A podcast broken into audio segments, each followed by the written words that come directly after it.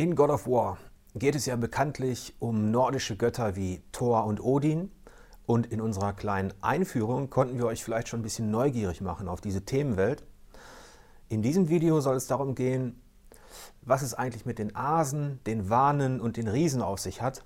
Denn die spielen in dem Action-Adventure von Sony Santa Monica ebenfalls eine große Rolle. Da wären zum einen die Asen.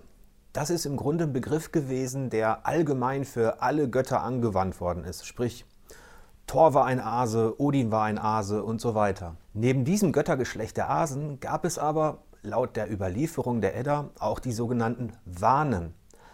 Das waren vermutlich Fruchtbarkeitsgötter und in der Edda gehören dazu unter anderem Njörd und seine Kinder Freya und Frey, die übrigens als Geschwister auftreten.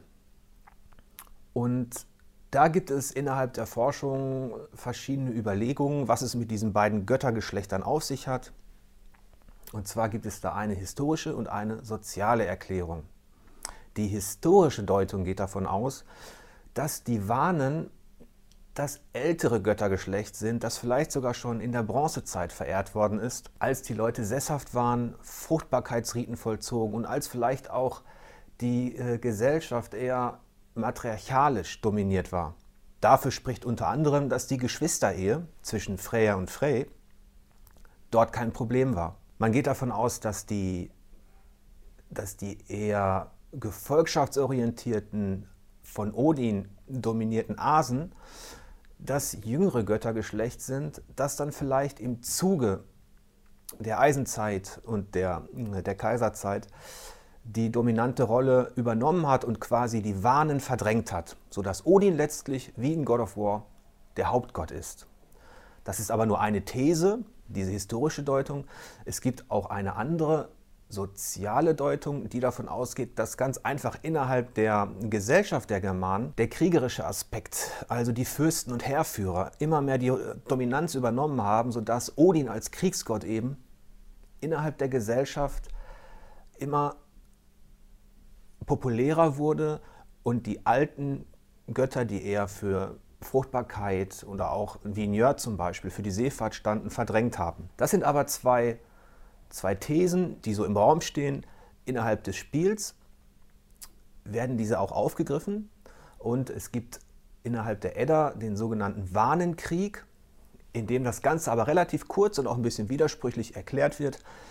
Dort wird gesagt, dass die Asen und Wanen irgendwann Schlachten austrugen, keiner konnte gewinnen. Was hat man getan? Man hat Frieden geschlossen, indem man gemeinsam in einen Kessel gespuckt hat und Geiseln ausgetauscht hat.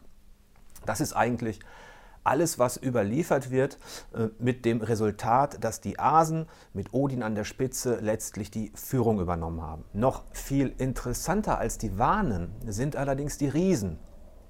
Wenn man heutzutage äh, Riese sagt, denkt man vielleicht noch an Rübezahl aus den Märchen oder so etwas. Und ähm, im Norden wurden, die, wurden diese Gestalten im Laufe der Christianisierung immer mehr dämonisiert, sodass sie dann zu diesen klassischen Trollen wurden. Groß, hässlich, dumm, fressen alles. Dabei sind die Riesen in der nordischen Mythologie wesentlich interessantere Gestalten in ihrer Anfangszeit. Der hier heißt Suter, ein Feuerriese. Der erste und ursprüngliche. Er macht ein Feuerschwert. Eine legendäre Waffe. Er kämpft gegen Thor und Odin. Was hatten die Riesen mit dem Götterkrieg zu tun? Überhaupt nichts, Junge. Das ist ja das Tragische. Sie ergriffen keine Partei in diesem Irrsinn.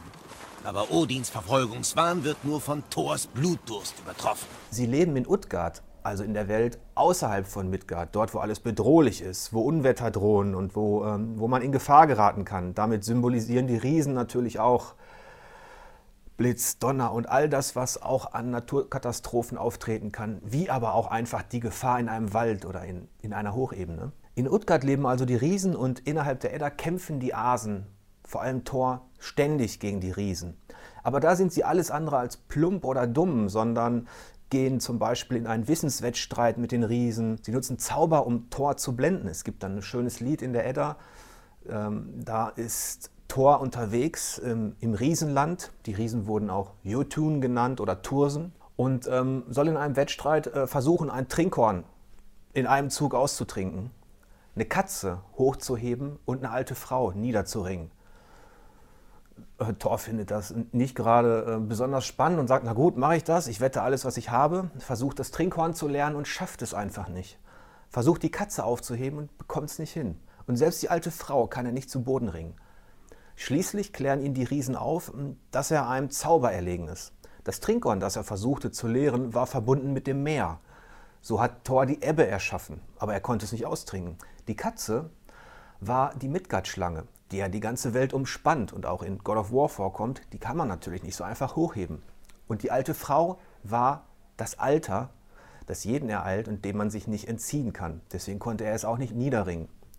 Das nur so als kleines Beispiel dafür, dass diese Riesen viel mehr waren als nur große, äh, kräftige, plumpe Kolosse. Interessant ist auch, dass die Riesen im Laufe der Geschichten versuchen, Göttinnen für sich als Frau zu gewinnen, wie zum Beispiel in der Trümsquither.